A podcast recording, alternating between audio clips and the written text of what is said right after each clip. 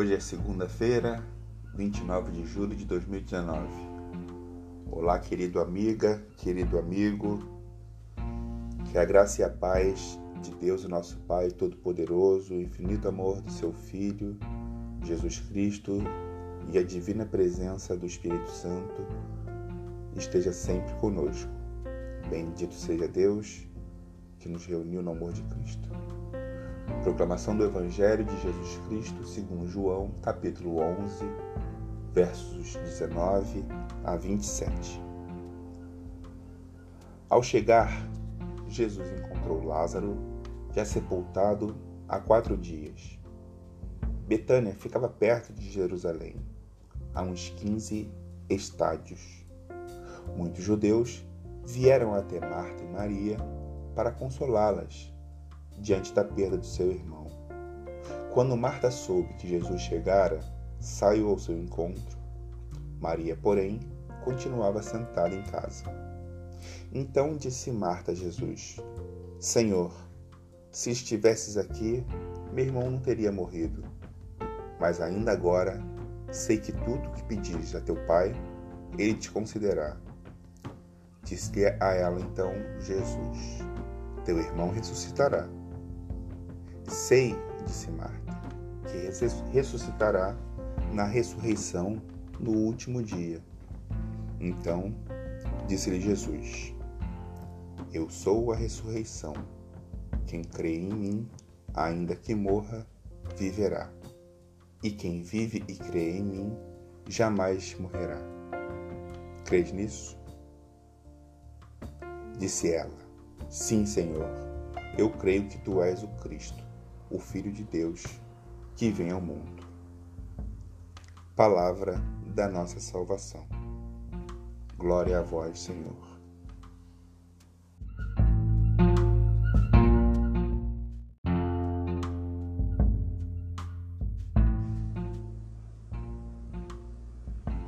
Passemos agora a breves comentários do Evangelho do dia de hoje.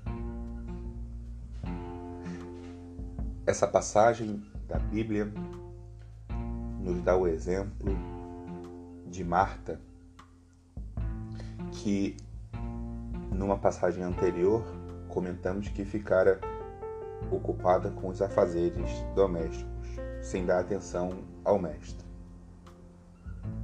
E Marta, nessa passagem, agora apresenta toda a sua esperança naquele que veio ao mundo para nos salvar, o nosso Mestre Jesus.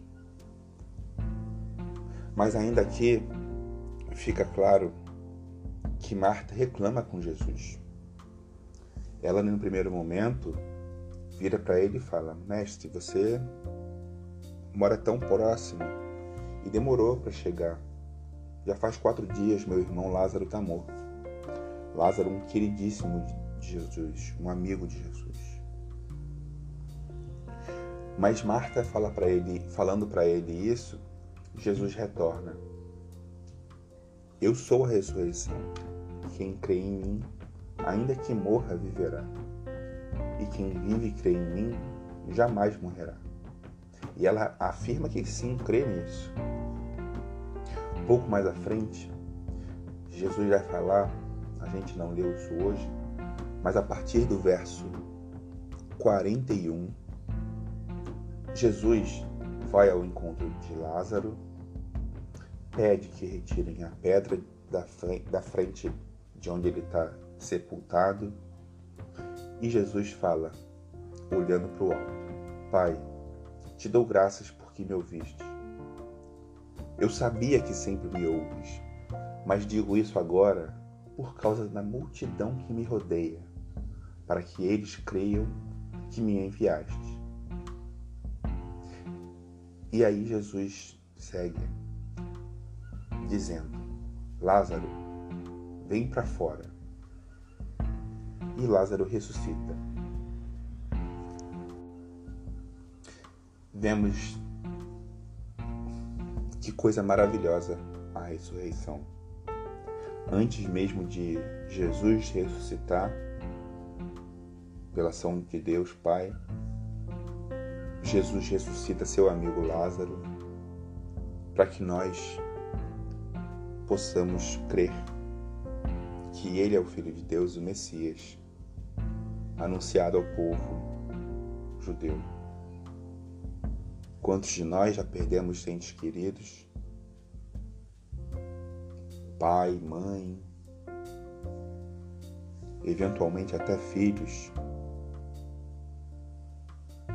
E é uma dor que cada um de nós sabe o tamanho dela. Jesus vem para dar essa boa notícia, para alimentar a nossa esperança e, no fundo, no fundo, nos tranquilizar que todos nós estaremos juntos novamente, que todos nós ressuscitaremos, porque nós temos nele o conforto. O peso está no cruz de cada um de nós que se apresenta no dia a dia, que se apresenta diante da morte daqueles que a gente ama. Fica suave quando a gente deposita a nossa esperança na ressurreição quando a gente confia e entrega a nossa dor para Ele. E diz: Mestre, a gente não consegue carregar isso. Por favor, carregue por nós. Em verdade, o Senhor já carregou essa dor, esse peso, quando da sua expiação. Uma coisa muito misteriosa para a gente, algo que a gente não consegue alcançar em nosso coração mas ele assim o fez e assim nos ensinou. Então, hoje, segunda-feira, é um dia que muitos de nós vamos sair para o trabalho, sair para a vida, enfrentar as dificuldades e sentir a saudade daqueles que já partiram. Vamos pedir a Deus que conforte nosso coração, que cuide de suas almas, de seus espíritos. Que Deus cuide dos nossos parentes enfermos, para que eles possam receber a visita do Divino Espírito Santo, receber a visita do Espírito de Jesus Cristo próprio e que ele recupere a saúde do nosso corpo, do nosso espírito fazendo com que a gente permaneça um pouco mais nessa terra, nessa vida,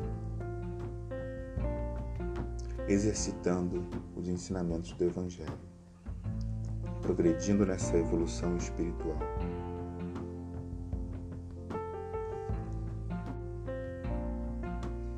Querido Pai, obrigado por ter dado mais um dia de vida a gente Obrigado por prover o alimento que nós vamos consumir no dia de hoje. Obrigado por esses milagres que já acontecem com a gente agora.